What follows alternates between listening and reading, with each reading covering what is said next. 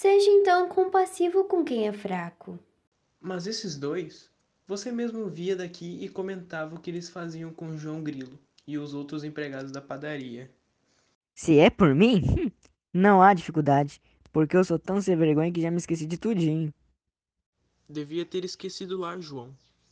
Pode alegar algumas coisas a favor dele?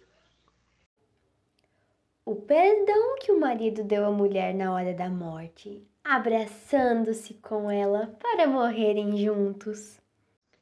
Isso pode se dizer um favor dele, mas ela? Enganava o marido com todo mundo. Porque era maltratada por ele. Logo no começo do casamento, começou a me enganar. A senhora não sabe o que eu passei, porque nunca foi moça pobre casada com um homem rico como eu. Amor com amor se paga. Eu entendo tudo isso mais do que você pensa. Eu sei o que as mulheres passam no mundo. Se bem que não tenho do que me queixar, porque o meu marido era o que se pode chamar um santo. Grande novidade. O que é, João? Falei não.